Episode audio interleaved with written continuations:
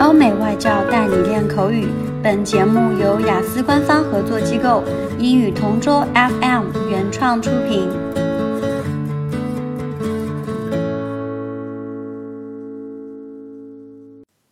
Describe a time when you didn't tell a friend the truth.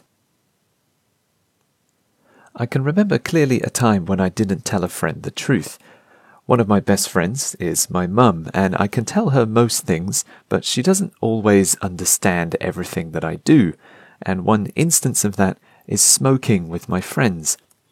My mum hates me smoking, but it's something that I like to do in internet cafes where my friends and I like to go and hang out and play CS and smoke. But my mum tells me that I always come home smelling like an ashtray, and I have to tell her that it was only my friends smoking but actually, I smoke too, but I can't tell her. I don't really like telling her something that's not true, but I really like hanging out with my friends and smoking together. I'm really good at playing CS and I really like winning.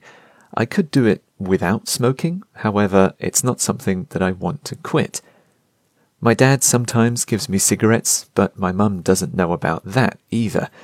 He also doesn't like keeping it from her, but again, it's something that we'll let her know in time. Hopefully, one day I won't have to keep it from her, and I won't have to keep telling her it wasn't me.